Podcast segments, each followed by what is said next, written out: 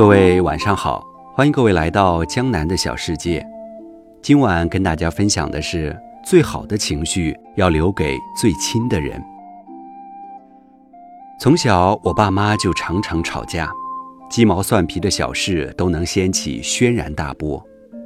比如在吃饭这件事上，我爸很挑食，他口味重，嗜辣，水果也只喜欢榴莲。我妈觉得年纪大的人要预防高血压，所以饭菜就得煮得清淡。所以常常到饭点的时候，两个人会为了菜色和口味起争执。争执的过程中，除了相互指责，有时甚至还会有分居、离婚之类的要挟。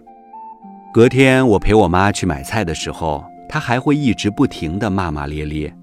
她说：“这男人是个怪人。”这辈子遇见他是个错误，但是在路过干货摊子的时候，他还是会自然地掏出手机扫码，买十块钱的辣椒、花椒。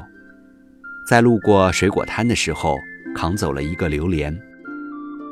我们身边有很多人对待家人明明是关心的，却总是刀子嘴，把最刻薄的一面留给家人。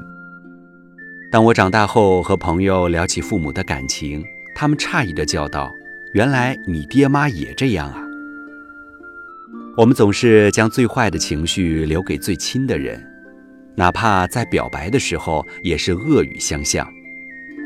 我朋友说，他爸妈一直以来都是两个一点就燃的暴脾气，吵了几十年，在刚过知天命之年的时候，吵到要去离婚的地步。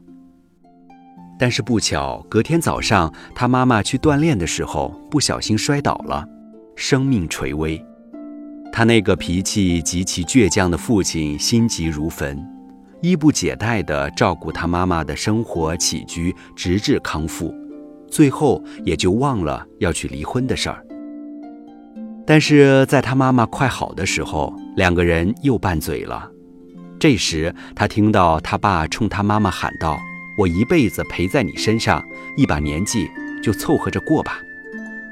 你看，有很多丈夫连撒娇都是逞强似的。很多夫妻明明生活里彼此依赖深情，但表达关心和爱的方式，要么就是沉默，要么就是打压，甚至是对抗。朋友还说，其实他的父母留给外人的印象都是和睦友善的。只是回到家来，两个人都会把工作上的不好情绪一并带回来，然后找到一个导火索，趁机把气撒在对方身上，活生生把家变成了一个没有硝烟的战场。曾经有人说过，我们最大的错误就是把最差的情绪和最糟糕的一面都给了最亲近和最爱的人，却把耐心和宽容留给了陌生人。家本应该是每个人休憩的港湾，是每个在外打拼的人放下一身戒备，获得爱的能量，再重新出发的地方，是我们生命中最值得用心去经营、去维护的地方。而家人，更是会相伴我们一生且最爱我们的人。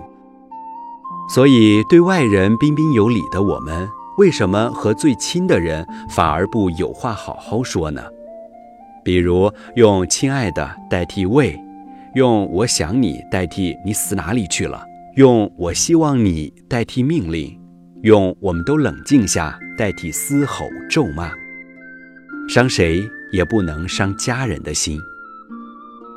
曾听过这样一种说法：我们的婚姻容易缺少亲昵、情话、幽默、沟通、欣赏、童心、浪漫等七样东西。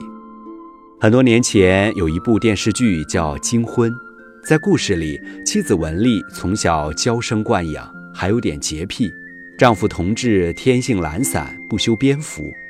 从一开始，两个人生活上就不合拍，不断发生大大小小的矛盾和摩擦。随着日子一点点过下去，两个人的冲突却从没停止过，比如婆媳关系问题、孩子的教育问题。财务问题、配偶的外遇风波，甚至一直到金婚的日子，两个人还会为穿不穿礼服这样的小事情拌嘴。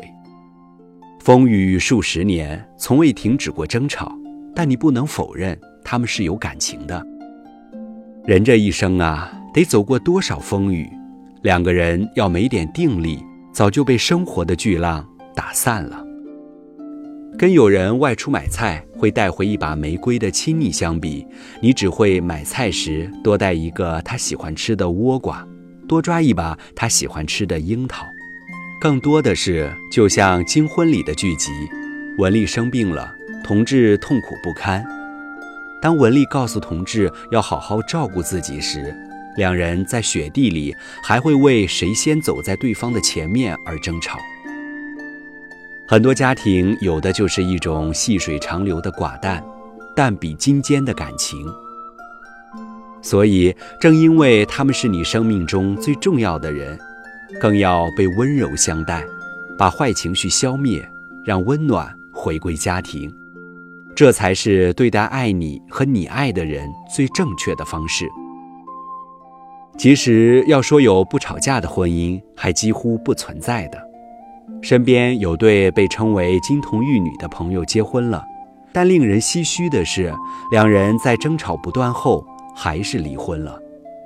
你看，再美的璧人，再美的承诺，一旦放到同一屋檐下，缺点暴露无遗，他的童话总会幻灭。所以，相处之道无非就是包容、理解，不说狠话。一代宗师里说，夫妻之道在于无声胜有声，善待亲人，不管是妻子、孩子还是父母。所以在我们即将情绪爆发时，不妨牢记，家是我们最该珍惜的地方。所以在每一次因为小事怒火中烧时，不妨学着克制情绪，去包容那些小错误。请把最好的情绪留给。最亲的人。